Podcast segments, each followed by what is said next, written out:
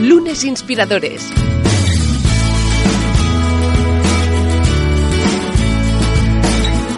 Con David Tomás y Edu Pascual.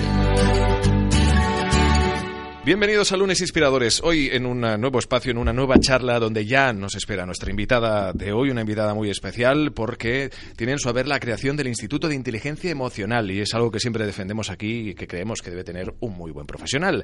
David Tomás, bienvenido. Pues oye, muchas gracias. Como siempre aquí estamos otra vez más. En este caso con una invitada para mí de, de excepción. Es una persona, vamos, con una trayectoria profesional increíble, ha tenido todos los éxitos que se puedan tener, pero además se ha reinventado ¿no? y ha creado pues un, un centro como el Instituto de Inteligencia Emocional, que es un referente hoy en cuanto a, a, la forma de interactuar de las personas y de las empresas. Hoy eh, repasaremos cómo llevamos la inteligencia emocional, David, y también la de nuestros oyentes, eh, que daremos paso a la, a la, reflexión, que siempre es importante, y también al aprendizaje, cómo no.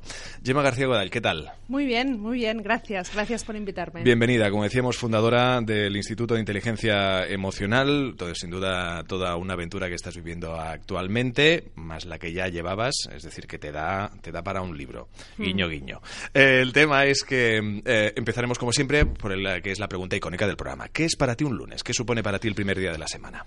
Bueno, para mí el lunes es un día lleno de oportunidades. Es un día muy feliz, como empezar cosas con ganas, con energía, es un cambio, es... Eh, sí, una, una página en blanco.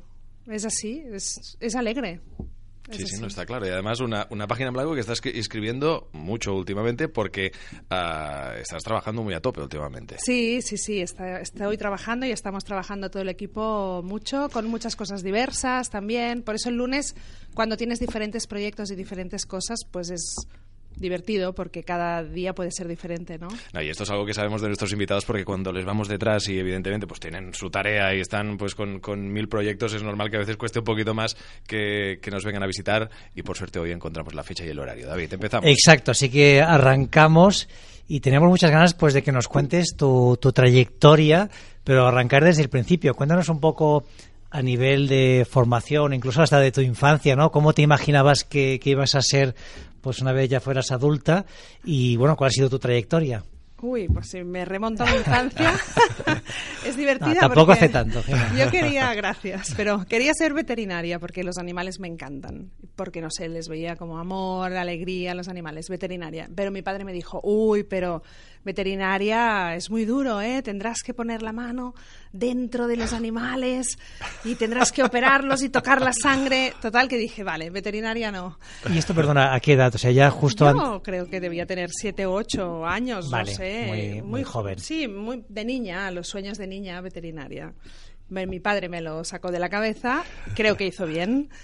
Y bueno, no sé, casualidad, pero me inspiré en él, luego ya más mayor, cuando estaba estudiando ya el bachillerato que era entonces, él era empresario y dije, bueno, pues como era mi modelo, ¿no? Me empecé a estudiar eh, las típicas gráficas de economía, me gustó y decidí estudiar empresariales. ¿Por qué, Gemma, tu, tu padre era, había montado una, una empresa?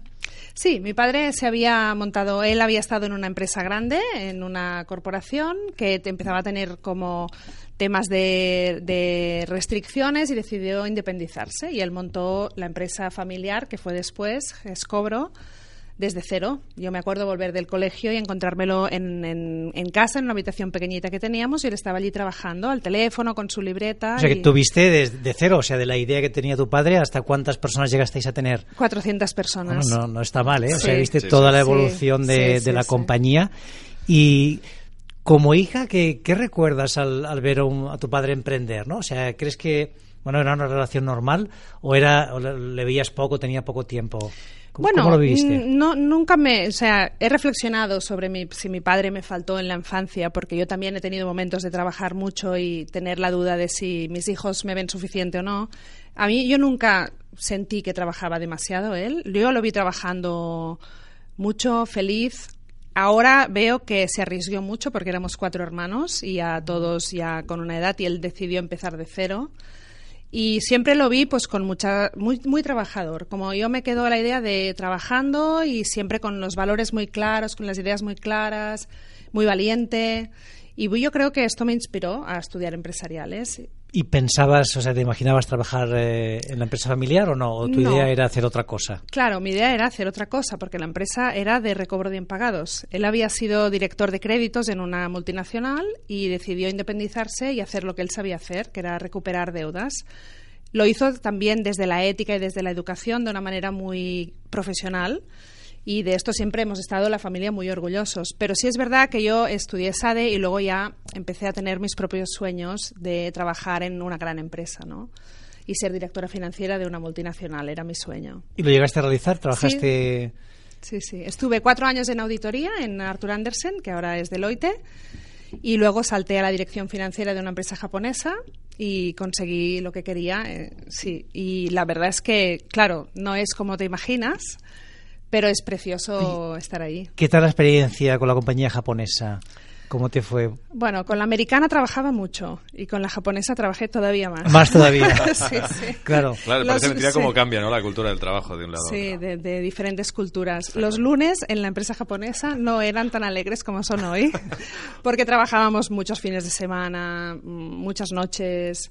Era, bueno, era muy intenso, también la empresa lo requería porque eran momentos mm, complicados, pero fue una experiencia preciosa. Empecé a- fue la primera vez que tuve un equipo a mi cargo y me di cuenta de, de la diferencia que es tratar personas respecto a lo que es tratar números, ¿no? Yo había crecido en mi educación y en Arthur Andersen calculando, revisando, cuadrando balances y con las personas, pues todo lo que yo sabía no, no me servía para nada. ¿A ti te, gustan mucho los números? Eh, somos conscientes, lo hemos leído en algunas entrevistas. Sí. Eh, y ese aprendizaje eh, no, te, no te sirvió para gestionar personas, ¿no? No se convertían en números las personas. No, ¿no? no, Tuviste no, que, no, que claro. reinventarte en ese sentido, aprender. Totalmente, totalmente, sí, sí. ¿Y sí. cómo fue el proceso? Porque claro, tú a ti de repente te dan este cargo, ¿no? Esta nueva posición y te encuentras con un equipo. ¿Qué pensabas en ese momento, no? ¿Qué pensabas de cómo gestionarlo? ¿Tuviste que hacer algún tipo de curso o seguiste, seguiste un poco tu instinto? Yo, yo siempre digo que las mujeres ahí tenéis una ventaja a la hora de gestionar equipos, ¿no? Porque de forma natural eres más, eh, ti- ti- tienes, vamos a decir, la parte emocional más desarrollada, ¿no? O más que puedes conectar más. Y creo que es una ventaja, pero también a veces es un hándicap, ¿no? Ser eh, mujer para gestionar equipos. Sí, efectivamente, yo creo que sí, las mujeres tenemos quizá una habilidad natural, pero también depende de lo que la hayas practicado. O sea, yo llegué a directora financiera con un equipo de seis, siete personas a mi cargo y no, había, no tenía experiencia de gestionar personas y por lo tanto lo empecé con muchas ganas, pero era difícil. O sea, decía, venga, yo con mucha ilusión, ¿no? El primer día, "Ah, vamos a tomar un café, explicarme cómo va, tal. Me voy a la cocina y estoy sola. O Ajá. sea, no me siguió nadie. Yo pensaba, bueno, si yo soy la jefa, ¿no? Qué raro, ¿no? Que les digo venir a tomar un café y no vienen. Y claro, mm, aprendí, ¿no? Que la confianza no la generas por el hecho de ser el jefe, sino que tienes que empezar a preguntar, escuchar. Cada persona es diferente de la otra. eh, no todo el mundo tiene las mismas ambiciones. En, en la auditoría en Arthur Andersen estábamos todos hechos por el mismo patrón, todos teníamos las mismas ilusiones, éramos del mismo estilo de persona. Llegué a un- una empresa donde cada persona es un mundo y, y necesita su atención. Y fue un aprendizaje precioso. Pasé algunos días duros porque no conectaba al principio con el equipo y me costó entenderlo, pero aprendí mucho también de humildad, ¿no? Decir, bueno, yo llego aquí pensando que lo sé todo y resulta que lo más importante que es gestionar el equipo no tengo ni idea, pues voy a aprender. Y sí que tuve mucha suerte porque en esta empresa sí me dieron formación, empecé a hacer formación de gestión de equipos y liderazgo y aprendí también de, de, todo el equipo directivo que había allí y, y me encantó.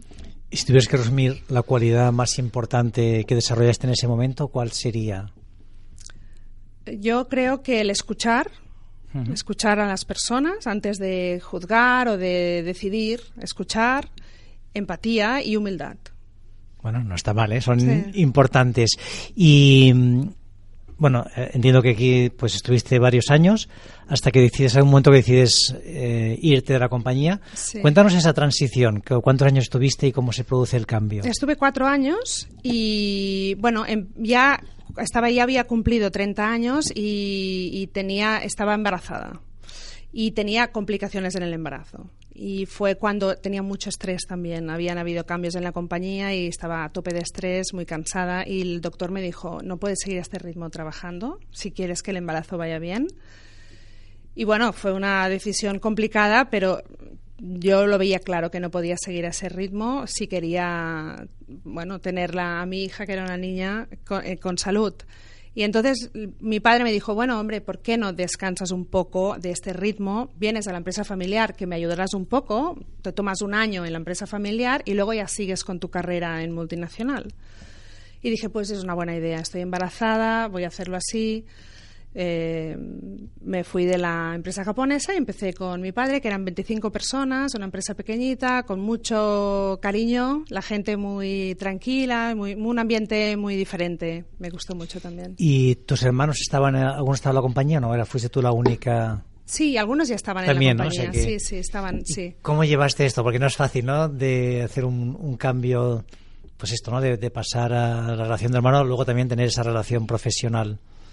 Sí, pero como era tan pequeña la empresa, era como realmente era como una familia. O sea, mm, no teníamos esa presión que había en la multinacional y, todo era bastante mm, más tranquilo. Creo que cuando tienes tiempo y poca presión, las relaciones son más fáciles de llevar y no hubo ninguna problemática en este momento con, con, la familia. Al contrario, ¿no? Como me recibieron con mucho cariño y como yo podía aportar la formación que tenía y la experiencia, y, y, bueno, sí recuerdo que mi padre me dijo, bueno, yo le dije, hombre, cuando empecé a conocer la compañía, hay un potencial increíble, hay mucho mercado, solo trabajábamos en Cataluña y había todo un mercado por abarcar a Madrid, internacional, banca internacional. Y le dije, pues oye, venga, vamos a hacerlo crecer. Mi padre me dijo, hombre, pero los riesgos están... Primero, te diría, oye, que viniste aquí para descansar un poco, ¿no? Y tú ya inquieta. Pero me dijo, bueno, venga, vamos a, puedes crecer, pero máximo 50 personas, porque ya más de 50 sería demasiado. Y claro, cuando llegamos a 49 le dije, a ver, vamos a pensarlo otra vez, porque teníamos grandes oportunidades con, con grandes bancos, con Banco Santander, con, banco, con BBVA, con, con La Caixa, con grandes bancos que querían externalizar en ese momento toda la gestión de, de crédito y recobro y bueno, tomamos las decisiones conjuntas, toda la familia también, de, tirar para adelante y de crecer en este proyecto. Y ya decidí quedarme porque la verdad es que aprendía muchísimo. Al lado de mi padre aprendí toda la parte de gestión de clientes, toda la parte comercial, que nunca la había visto, ¿no? y fue maravilloso. Y de ahí hasta 400 personas. De ahí hasta 400 y liderar el mercado en España y crear una empresa muy profesionalizada. Éramos una empresa familiar pero muy profesional. Creamos todo el equipo directivo, contratamos a todos los directores de recursos humanos, fuimos desarrollando cada una de las áreas y creamos un equipo precioso. La verdad es que estamos muy orgullosos toda la familia del proyecto que hicimos conjunto, porque lo hicimos entre todos. Fue entre todos. Y luego llega un momento que decidís vender parte de la compañía, ¿no? Sí, sí, exacto, porque allí sí que ya mi padre ya cumplía la edad donde él se quería jubilar y nosotros somos cuatro hermanos y no veíamos cómo podíamos continuar la empresa de forma familiar porque los cuatro hermanos también teníamos ambiciones diferentes, ¿no? Y bueno, decidimos también conjuntamente vender la compañía y salió un, digamos que la, la empresa que quería comprar era un private equity y entraron con un 80% del capital y yo compré el 20%. O sea, yo pasé a ser accionista también de esta compañía. Menuda decisión también, ¿no? Que no, no es sencilla. No. ¿Te costó mucho tomarla o cómo fue? Mm, me costó mucho tomarla. A ver, tendría que reflexionar. No, es como eh, veía como si ese fuera el paso natural. O sea, en el momento en que entendí perfectamente que mis padres quisieran vender la empresa, porque realmente el riesgo y el nivel empezaron a entrar los fondos grandes a España en ese momento y todo tenía ya otro calibre. Y creo que fue la decisión adecuada para, para limitar como los riesgos ¿no? por, por parte de mis padres. Y por lo tanto yo quería seguir en la compañía, tenía muchísimas ganas y no me lo pensé. Mm, tiré para adelante y, estaba muy ilusionada. Sí, era una nueva etapa, un nuevo aprendizaje. Mm, llega un momento que decides hacer un cambio radical en tu vida, ¿no? Cuéntanos un poco también esa, esa etapa porque esto es muy interesante. Claro, cuando compramos con el capital riesgo, yo estuve luego cinco años gestionando la compañía con ellos Y allí sí que también tuvimos retos interesantes porque el mercado estaba cambiando, empezó la crisis y tuvo mucho impacto.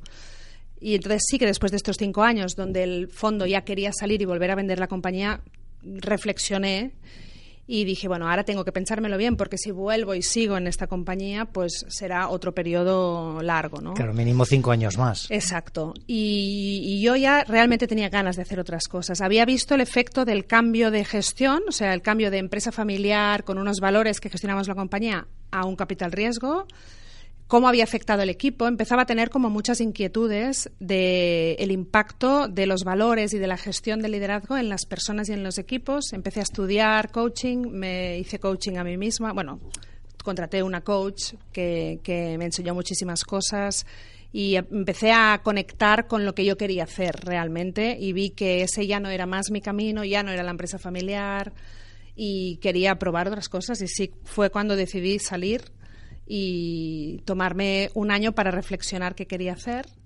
y luego fundé el Instituto de Inteligencia Emocional. ¿Y es este año que hiciste? Que, porque claro, también es como después de una vida profesional tan intensa, hacer un parón en seco no debe ser fácil. Claro, de hecho, parón, parón nunca fue. Ya no lo hiciste, ¿ves? Ya sería yo que parón sí, no. me parecía extraño, ¿eh? Sí, pero bueno, primero lo más importante, hice un viaje con mis dos hijos, porque se lo debía porque había estado muchos años un poco lejos de ellos, había trabajado muy duro. Además, yo me divorcié cuando ellos eran muy pequeños, cuatro y dos años, y el ritmo de trabajo que llevé, sobre todo con la etapa del capital riesgo, me hizo estar muy distanciada de ellos. Y como empecé a conectar con mis emociones, me di cuenta que necesitaba retomar mi relación con ellos, dedicarles tiempo. Y me fui a hacer un, un pequeño crucero con ellos, maravilloso, los tres y eso fue un regalo de vida increíble. Lo disfrutamos. reflexiones como estas que haces eh, las podemos encontrar, de hecho, escuchar en un TED Talk que tuviste la ocasión también de precisamente hablar de toda tu experiencia ¿no? y también de, de cómo la inteligencia emocional puede impactar en un, en un líder y hacerlo pues, uh, pues más efectivo o más impactante. Exacto, sí. De hecho, yo descubrí toda mi parte emocional, eh, como había estado toda mi carrera muy orientada por, por lo que yo pensaba, mis objetivos y mi ambición, no era consciente de mis emociones hasta que me puse en una situación límite de estrés, de, presión, que fue cuando estaba con el capital riesgo. Además, teníamos estrategias muy diferentes, la gestión del Consejo de Administración no era fácil, y entonces allí me di cuenta que mis emociones estaban yendo por un lado y mi cabeza por el otro. Y entonces allí sí que tuve, y lo explico en el TED Talk, momentos de, de, insights, de darme cuenta de que tenía que escuchar más a mi corazón y que mi corazón quería hacer otras cosas, quería trabajar en empresas y en entornos sanos que cuiden a las personas y pues es, mi espacio estaba en otro lugar, ¿no? Y quería también conseguir que los líderes, directores generales o directores de empresas puedan tener una vida familiar equilibrada. Porque encuentro tan injusto que por ser director tengas que perderte la infancia de tus hijos, seas hombre o mujer. Es como y allí fue donde me di cuenta por qué, por ser director, tenemos que renunciar a criar a nuestros hijos. Pues me voy a dedicar a trabajar con directivos para que encuentren la forma de combinar una dirección y una gestión muy profesional de la compañía con una vida personal equilibrada. Y es donde nace el Instituto, el instituto ¿no? Exacto. Y que dentro de todos uh, pues, uh, estos proyectos en los que ayudáis a todas estas empresas también existe uno y que es uh, a día de hoy muy importante y lo debería ser incluso más, es el del liderazgo femenino. Sí, exacto. Y que ahí entiendo que también, pues, de toda tu experiencia, de todo lo que tú has vivido, aplicado a los casos en los que os hayáis encontrado en el instituto. Exacto. Sí, acompañamos a mujeres directivas y a mujeres líderes a desarrollar sus habilidades para poder hacer su función pues eh, perfectamente y a potenciar las cosas que quizá como mujeres a veces necesitamos desarrollar. Tenemos habilidades muy innatas, como decía David antes, pues la empatía o la gestión de personas quizá más fácil, pero es verdad que también tenemos que desarrollar habilidad de sabernos vender, la seguridad, la comunicación. Hay habilidades que sí que en mujeres líderes podemos desarrollar mucho más y también desarrollar el crear un nuevo modelo de, liderazgo de no tenemos por qué imitar modelos antiguos podemos crear el, nuestro el empoderarse también no porque muchas veces eh, está el, el, sistema por decirlo de alguna forma tan viciado que puede ser que la mujer profesional tienda a infravalorarse Sí, exactamente. O a no, no atreverse a decir que esta tarde tengo que llevar a mi hijo al médico. Mm. Cuando, en cambio, muchos hombres, y yo lo he oído en consejos de administración y en, en, equi- en- en comités de dirección, pues mañana me voy a jugar a golf y es un, un viernes y no pasa nada y no le da vergüenza. Pues nosotros tampoco tenemos que decir tener vergüenza para decir voy a o voy a la fiesta de, del colegio de, de mis hijos. Me perdí muchas fiestas, o sea, muchos eh, festivales, ¿no? El típico Sí. festival de fin de Exacto. curso. Claro, además lo interesante de todo esto es que tú lo haces desde la experiencia, ¿no? Porque tú has, has, eh, sido directiva, ¿no? Has, has gestionado una empresa familiar que la has hecho crecer de 25 a 400 personas, ¿no? Y ahora, desde el instituto, pues acompañas y ayudas tanto a mujeres como a hombres, pues a tener una, vida profesional más plena, ¿no? Cuéntanos, oye, el primer consejo, lo, primero que sueles hacer cuando, cuando alguien, pues, eh, acude a vosotros, ¿no? Que quiere, pues, conocerse mejor, quiere tener una, una vida mejor. ¿Qué es lo primero que hacéis, no? ¿Cuál, cuál sería el primer punto de partida, no? Bueno, yo, yo tengo una pregunta clave que es siempre el para qué. O sea, ¿para qué estás haciendo lo que haces? ¿no? Porque a veces corremos, corremos tanto y no nos preguntamos para qué. ¿no? ¿Para qué estás en este, en este proyecto profesional? Eh, ¿Cuál es tu, qué es lo que te mueve? ¿no? ¿Y qué tipo de respuestas te encuentras? ¿no? Porque yo tengo la sensación que muchas personas cuando se lo preguntes, si sobre todo no lo han hecho, no lo han respondido nunca, te quedan un poco en, est- en estado de shock y dices, bueno, pues no lo sé, ¿no? A lo mejor lo estoy haciendo pues porque, o para, para hacer feliz a mis padres que en su día me dieron la presión, o porque mi pareja espera que no sé qué, o para que, para que mi vecino no pase con un coche más grande que el mío delante de la puerta, ¿no? Claro, estas, estas son las sorpresas que, que, que empezamos a tener cuando conectamos con, cuando trabajamos el autoconocimiento, a preguntarme a mí mismo para qué hago las cosas. Sí, hay sorpresas y hay preguntas y hay gente que se sorprende de, de o que dice sinceramente no lo sé y acompañamos a la reflexión porque cuando entendemos el para qué, la fuerza para conseguir los objetivos es mucho mayor. Entonces, el identificar para qué, qué es lo importante para mí, qué es lo que me motiva a hacer esto, muchas veces te desbloquea frenos que, que no te dabas ni cuenta que tenías. Fíjate, ¿no? Que cuando uno mira las estadísticas, ahora no recuerdo de memoria, ¿no? Pero se prevé que un porcentaje elevadísimo de las personas en algún momento tengamos algún tipo de, de problema psicológico, ¿no? De, pues, sufrir una, una ansiedad una, una depresión, ¿no? Es algo que, que va a ser muy común y yo creo que un, el trabajo que hacéis vosotros es imprescindible, ¿no? Para poder, bueno, pues cambiar un poco la, realidad de las personas. Y te quería bueno, pedirte un poco que, qué recomendaciones dais, ¿no? Como puntos de partida, ¿no? Para ser un poco más feliz y tener una vida más plena profesional. ¿Cuáles son como los, los puntos de partida que les dais a, a los diferentes directivos? Claro, eh, nosotros eh, nuestro enfoque es integral de, de la empresa. Intentamos hacer un proyecto integral donde la compañía se, pre- se preocupe a, realmente los, los valores que tenemos muchas empresas o que, que- que tienen, los valores que tienen eh, escritos en las paredes, muchas veces son solamente escritos, no los son reales. Entonces, como la recomendación es, oye, en todas las empresas donde hay líderes, donde hay personas que que, que al final, si el líder o el equipo directivo no, no trabaja de forma sana, equilibrada, impacta en la salud de las personas y en la felicidad, vayamos a realmente transformar la compañía en una compañía sana, equilibrada, integral, donde los valores que están en la pared son los que realmente vivimos todos. Y a partir de aquí, en colaboración con, con una empresa internacional que es The Zone, que lleva 20 años trabajando por todos los países del mundo, con muchísimos éxitos, transformamos la cultura de la compañía para que sea una cultura sana de gente feliz, que tú de esto sabes mucho, David.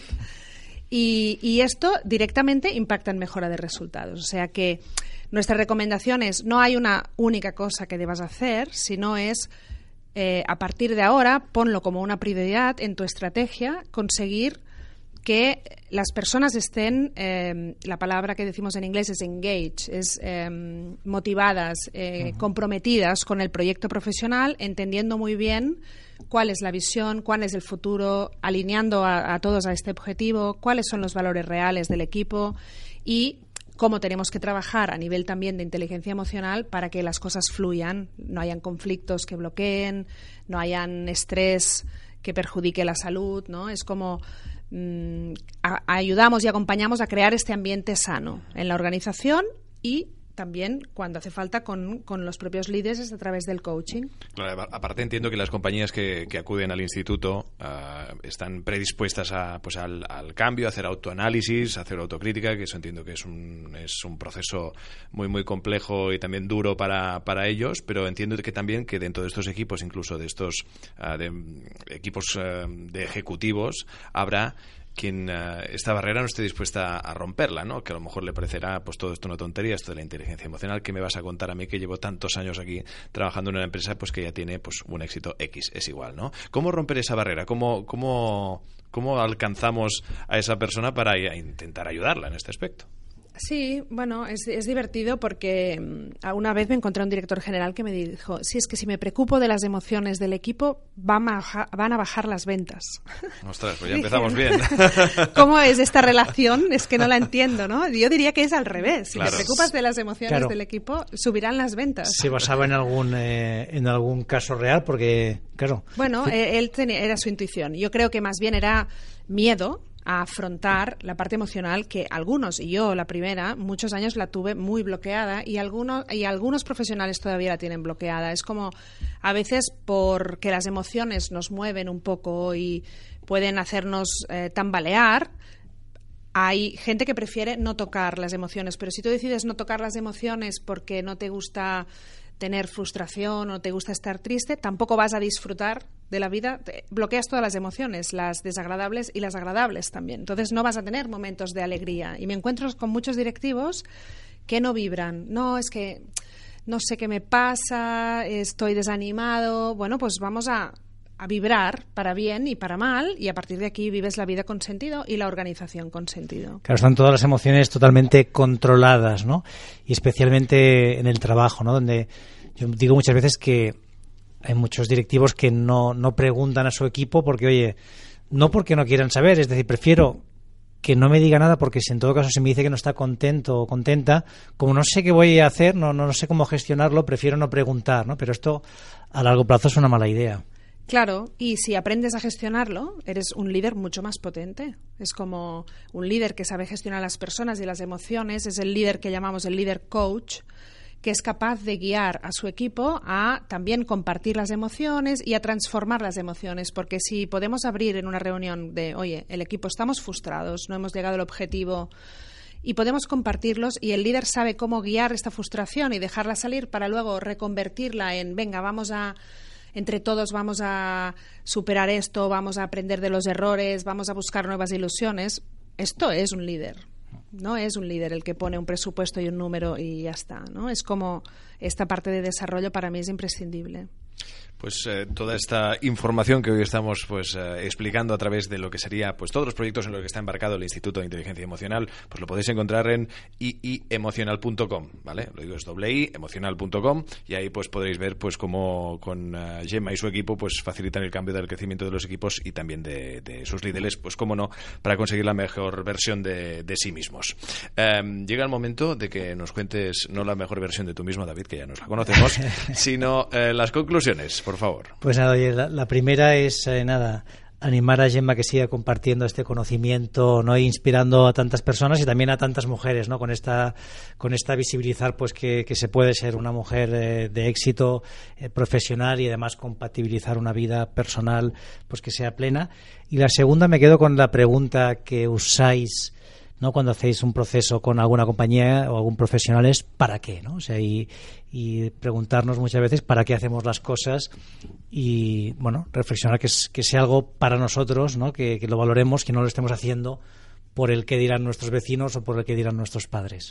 ¿Y para qué hacemos lunes inspiradores? Pues para conocer invitadas como la que hoy nos acompaña. Gemma García Godañ, muchísimas, muchísimas gracias, eh, muchísima suerte y te vemos en también, yo creo que también esto da para un segundo capítulo para que nos cuentes todos los proyectos del Instituto de Inteligencia Emocional. Muchas gracias a vosotros, encantada. Y a todos los que estáis ahí al otro lado escuchándonos, ahora mismo pues habéis salido a correr o ahora mismo os estáis dando una ducha, lo que sea, a lo mejor estáis desayunando, a lo mejor estáis cenando, vete a saber. La cuestión es que estáis ahí y que nos recomendáis, nos dais like, nos compartís y además además nos eh, comentáis y nosotros encantados también de que nos propongáis invitados. Exacto, ¿no? Suscribiros en las diferentes plataformas, ponernos comentarios, recomendar y no olvidéis que nosotros para qué hacemos el, podcast, pues es para inspirar a personas, para para traer a, referentes, en este caso como Gemma, y que al final os alegren la semana, ¿no? que arranquéis el lunes con ganas, con ilusión y que disfrutéis de vuestro día a día. Y el hartón de aprender que nos pegamos. Oye, David, eh, un placer. Eh, nos escuchamos eh, el lunes que viene con más capítulos, con más conversaciones aquí en Lunes Inspiradores. Muchas gracias a todos. Suscríbete a nuestro canal de YouTube, a nuestra cuenta de iVoox y síguenos en Twitter, arroba lunesinspirador. Lunes Inspiradores.